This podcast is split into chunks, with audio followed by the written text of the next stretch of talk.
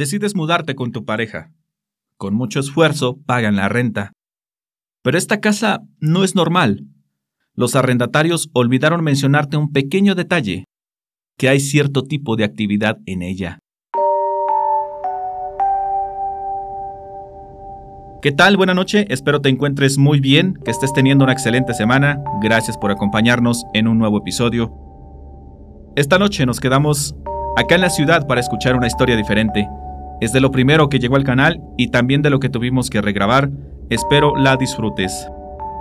No sin antes te seguimos invitando a que nos envíes tus historias. En las imágenes del video y en la descripción te dejamos los medios de contacto, así como las ligas a nuestros espacios oficiales.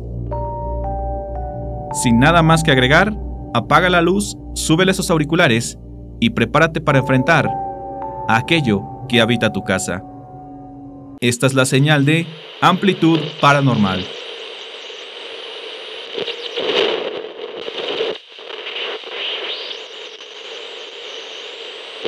Hola, mi nombre es Maribel, tengo 30 años y vivo con mi esposo, quien por cierto tiene la misma edad que yo.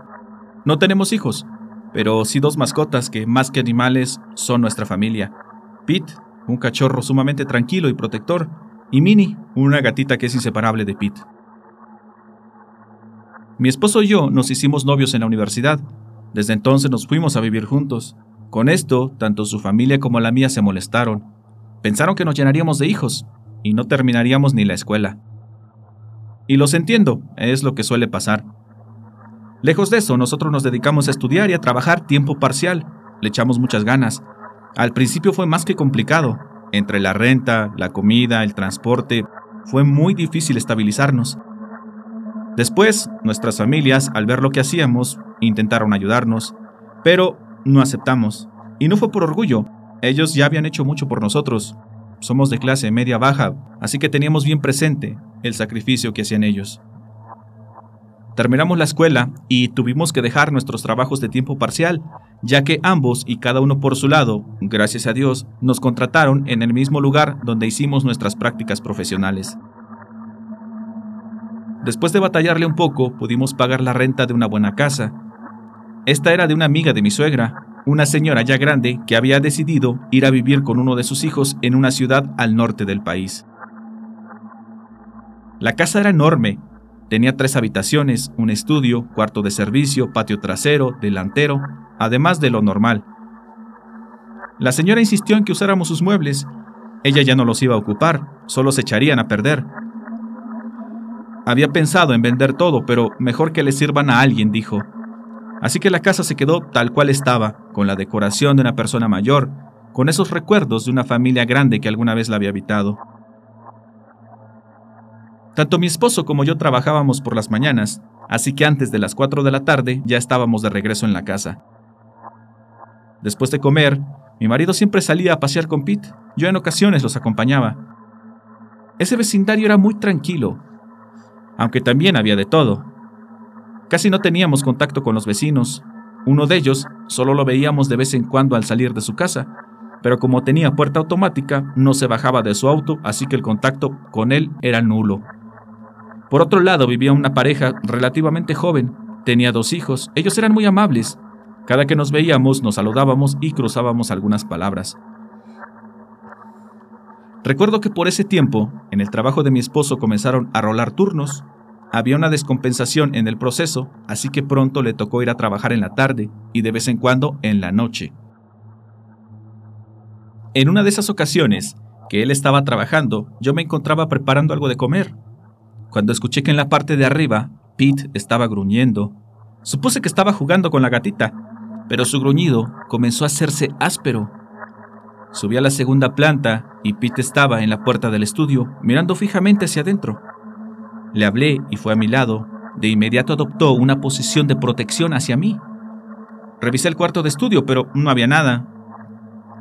Solo me pareció ver que la cortina de la ventana se movía lentamente. Pensé que ahí mismo vería a Minnie, pero no, al regresar abajo la vi durmiendo sobre el sillón. Esa noche mi esposo llegó pasado de las 10, cenamos y salimos a caminar por la colonia con nuestras mascotas.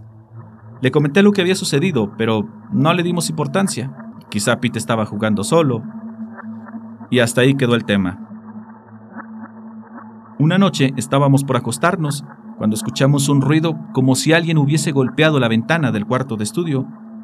Fuimos a ver, pero no había nada. Incluso abrimos la ventana. Y tampoco. Por cierto, que esa ventana daba al patio trasero de una vecina que tenía muchos gatos. Y ahí estaban ellos, mirándonos muy atentos. Por un momento me pregunté si ellos habían podido ver algo que nosotros no. Pero bueno. En otra ocasión me tocó ver algo similar, pero esta vez fue Minnie, la gatita, quien estaba erizada en la entrada del cuarto de estudio. De nuevo cuando llegué, la cortina se movía lentamente. Miré para afuera, pero nada. Otra vez, solo los gatos de la vecina estaban mirándome. Por la noche le comenté a mi esposo y comenzamos a hacer teorías. Todo giraba alrededor de ese cuarto.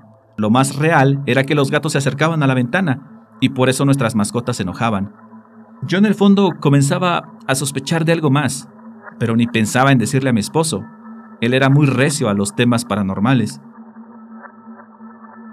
Una tarde, de nuevo me encontraba en la cocina, y mis mascotas estaban jugando en la sala. Los escuchaba cómo se mordían, cómo se correteaban, y les comencé a hablar con voz chiqueada. Quien tenga animalitos me va a entender. Justo cuando les hablaba... ¡Cállate! Una horrible voz vino de la parte de arriba de la casa. Va a sonar trillado, pero era como esas voces que les ponen a los demonios en las películas. Una voz muy ronca, con un cierto tono de odio se escuchaba. Yo tenía la televisión encendida, pero no estaba viendo nada de terror, ni nada que pudiera sonar como eso. Lentamente dejé lo que estaba haciendo y me asomé por el comedor. Pete y Minnie ya estaban al pie de las escaleras, mirando hacia arriba. Comencé a sentir mucho miedo. Mis manos me temblaban Sentí escalofríos. No aguanté más y salí corriendo al patio de enfrente. Llamé a mis mascotas y escuché cómo Pete bajó las escaleras para encontrarse conmigo. Lo primero que pensé fue lo que todo el mundo pensaría, que alguien se había metido a la casa. Un ladrón, ¿qué otra cosa podría ser? Por otro lado, esa voz realmente no parecía de una persona. Entonces comencé a hacer mis teorías. ¿Y si la voz vino del cuarto de estudio, de donde ya se habían escuchado cosas antes? La idea de un ladrón se desvaneció totalmente.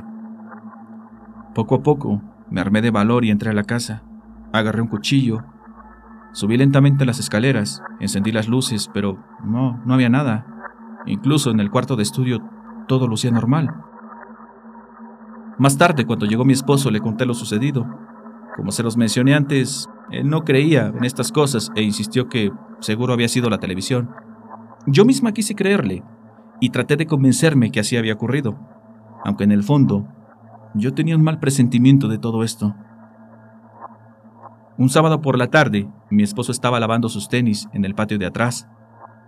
Yo salí a la tienda, pero antes de llegar vi que no llevaba mi cartera, así que me regresé y cuando abrí la puerta de la casa, mi marido estaba yendo hacia las escaleras pero al verme se puso pálido, muy nervioso. Me miraba con los ojos bien abiertos. Le pregunté qué ocurría y dice que mientras él estaba atrás escuchó un ruido adentro de la casa. ¿A poco tan rápido fuiste? ¿Qué se te olvidó? Él pensó que yo había regresado y dice que yo le contesté, pero no logró entender bien lo que le dije y escuchó cómo subí corriendo las escaleras. Cuando yo entré, justo él se dirigía hacia arriba. Iba detrás de mí, según él. ¿No fuiste tú quien subió? Me preguntó. No, yo vengo entrando. Olvidé el dinero.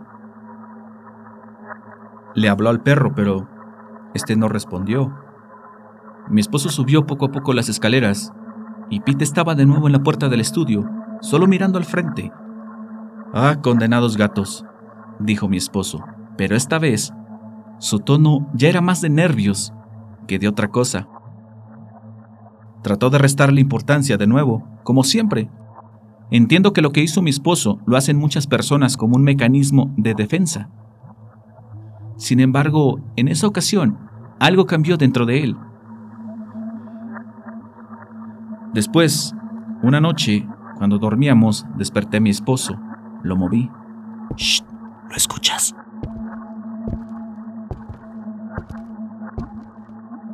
Se escuchó como una persona caminaba al frente de nuestro cuarto y fue a meterse al estudio. Allá se escuchó cómo movía cosas, luego como si recorriera la cortina de la ventana. Creo que hay algo en esta casa, le dije entre susurros. Algo que la habita y no sé cómo, pero está relacionado con ese cuarto o con la casa a la que da la ventana.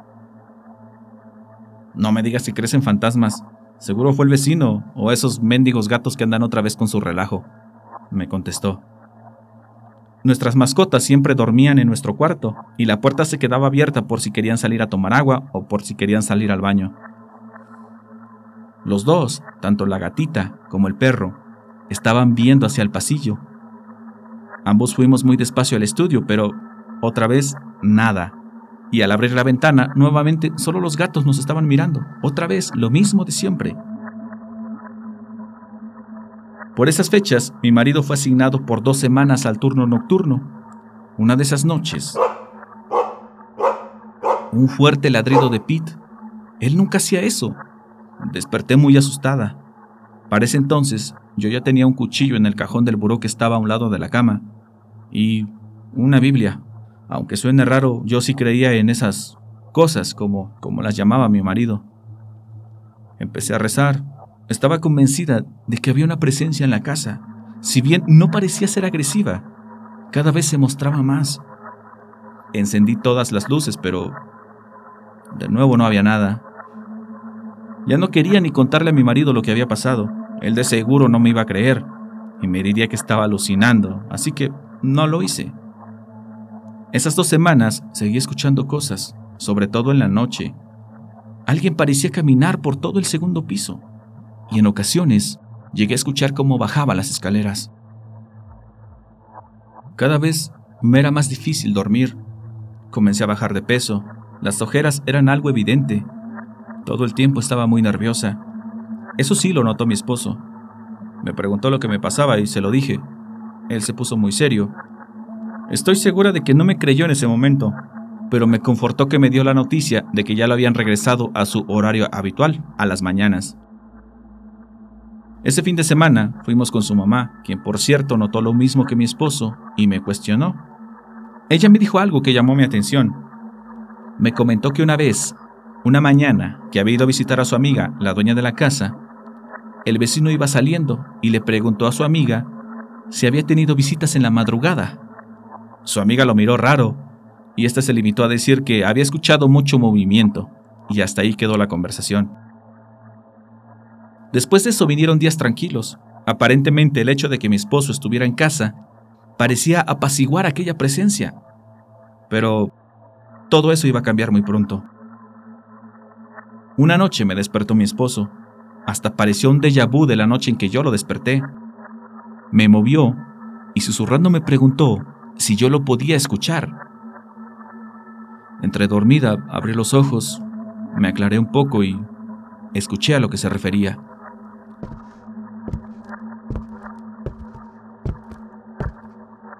Alguien caminaba arrastrando los pies. Primero se escuchó como si subiera las escaleras. Después comenzó a andar por el pasillo, muy lento. El siguiente escenario era que esa cosa iba a pasar frente a nuestro cuarto. Los pasos se acercaban. Pete se puso en alerta, mirándose a la puerta. Los pasos se detuvieron. Mi marido tomó su celular y vi que intentó marcar a los servicios de emergencia. Puse mi mano sobre el teléfono y moví la cabeza en señal de negación. No necesitaba decirlo para saber que mi marido estaba muerto de miedo. Yo también estaba temblando. Me abracé a él y cerré los ojos. Después de un par de minutos los abrí mi marido tenía la mirada clavada en la puerta. No dejaba de temblar. Pensé que ya había pasado lo peor. No estaba del todo oscuro, pues entraba un poco de luz de la calle, lo suficiente para diferenciar algo que estuviera ahí, algo que hiciera contraste con lo normal de la noche. De repente, una cabeza se asomó al lado derecho de la puerta. Ambos gritamos. Continuación se escuchó como si alguien se fuera corriendo hacia el estudio y el perro fue detrás de él. No nos movimos nosotros de ahí por varios minutos. Después, todo pareció calmarse. Poco a poco nos paramos, encendimos las luces, recorrimos todo. Ambos íbamos con mucho miedo, pero otra vez no había nada. Todo al igual que siempre, solo aquellos gatos de la vecina mirando hacia nuestra ventana. Entonces con sarcasmo le dije a mi esposo, si vuelves a decir que fueron los gatos, te lo entierro y le enseñé un cuchillo que traía en mi mano. Pero eso que habíamos visto esa noche era la prueba que ahí había algo. Esa noche se dejó ver al fin. Curiosamente yo me sentía un tanto tranquila. Por fin mi esposo me creía. Por fin le había sucedido a él. Ya que de verdad estaba haciendo que una parte mía creyera que estaba enloqueciendo. Le conté lo que me había dicho su mamá, lo del vecino y la dueña de la casa. Esa misma tarde, al salir del trabajo, mi esposo pasó por mí. En ese entonces aún no teníamos auto, pero fuimos directo a la casa de sus papás. Después de comer, mi esposo les preguntó acerca de la casa que habitábamos y de su dueña. Les dijo que se habían empezado a escuchar cosas extrañas por las noches. Mi suegra le contó lo mismo que a mí, y el señor dijo que no, que era una señora grande, común y corriente como tantas. Los ruidos comenzaron a ser una constante. Se escuchaba que movían cosas. En ocasiones el perro gruñía, en ocasiones la gata se erizaba sin razón aparente. Quizá ellos y los gatos de la vecina podían ver algo que nosotros no. Ahora sé que los animalitos son más sensibles que los humanos a este tipo de cuestiones. Una noche nos despertó un sonido que provenía de la casa del vecino, como si movieran muebles, como si arrastraran cosas. Creímos que se estaban mudando, pero sonaba un tanto ilógico. ¿Quién se muda en la madrugada? Los ruidos siguieron escuchándose por varios días. El sábado por la mañana estábamos esperando que pasara el señor de los tamales. Estábamos en el patio de enfrente, en eso llegó el vecino y nos extrañó que no metiera su auto. Lo dejó enfrente de su casa y no se bajaba. Mi marido salió a saludarlo y le preguntó si se estaba mudando, refiriéndose a los ruidos que se habían escuchado. El vecino le contestó que sí, que desde el fin de semana anterior se habían llevado todas sus cosas y que ese día solo iba a entregar la casa, que no tardaba en llegar el dueño, y dijo esta frase, ya no podemos estar aquí. ¿A qué te refieres? ¿Te pidieron la casa o algo así? Le preguntó mi esposo. Hay cosas, cosas que... Solo te digo que era imposible seguir viviendo en esta casa. En eso llegó el dueño y el vecino se fue con él. Ambos entraron y nosotros nos quedamos esperando que salieran, a ver si podíamos averiguar un poco más del por qué se mudaba, de esos ruidos extraños que ahora sabíamos no eran provocados por ellos. Por fin salieron y el vecino se fue a despedir. Nos dijo que nos cuidáramos, que ojalá y no pasáramos por lo mismo que él y su familia. Anoche escuchamos mucho ruido, creímos que te estabas llevando tus muebles. Exacto, a eso me refiero, dijo el vecino. Tiene una semana que ya no hay nadie en esta casa. E inmediatamente se despidió no sin antes intercambiar números y ofrecernos sus servicios de ingeniería civil. Toda esa actividad que se escuchaba por las noches continuó de manera incesante. Todas las madrugadas eran un tormento, así que decidimos hacer lo mismo que el vecino. Íbamos a revisar nuestro estatus de puntos para ver si ya podíamos sacar nuestra propia casa. No nos íbamos a esperar a que nos corrieran. Por fortuna, juntando los de ambos, ya alcanzábamos para nuestra casa. Apuramos los trámites y ya muy pronto nos íbamos a poder mudar. Elegimos la casa y estábamos a solo unos días de la mudanza. Una madrugada, mi esposo me despertó, me jalaba al brazo, como para hacer que viera algo. Poco a poco me fui incorporando. Le pregunté qué pasaba, pero no me respondió. Otra vez él estaba temblando, mirando fijamente hacia la puerta. El perro estaba gruñendo y la gatita estaba haciendo ese sonido que hacen cuando se erizan para defenderse. Me enderecé un poco y me tallé los ojos. Había alguien parado en la puerta. Una sombra dibujada a la perfección en la penumbra. Con la poca luz que entraba, se notaba bien la silueta. Una silueta humana, con brazos y pies, normal. Mi marido intentó rezar, pero no le salían las oraciones completas. Grité muy fuerte, agarré mi Biblia, y en ese momento escuchamos como esa cosa, como eso que estaba parado frente a nuestra puerta, soltó una risa y esta vez se echó a correr escaleras abajo. Esa noche ya no pudimos dormir. Esa cosa anduvo por el piso de abajo haciendo ruidos. Tanto mi esposo como yo pedimos el día siguiente en nuestros respectivos trabajos.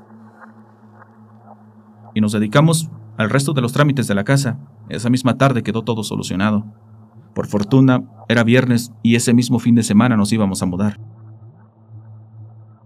Llamamos al antiguo vecino ya que necesitábamos unas modificaciones de urgencia. Y esa misma noche hicimos todas las maletas.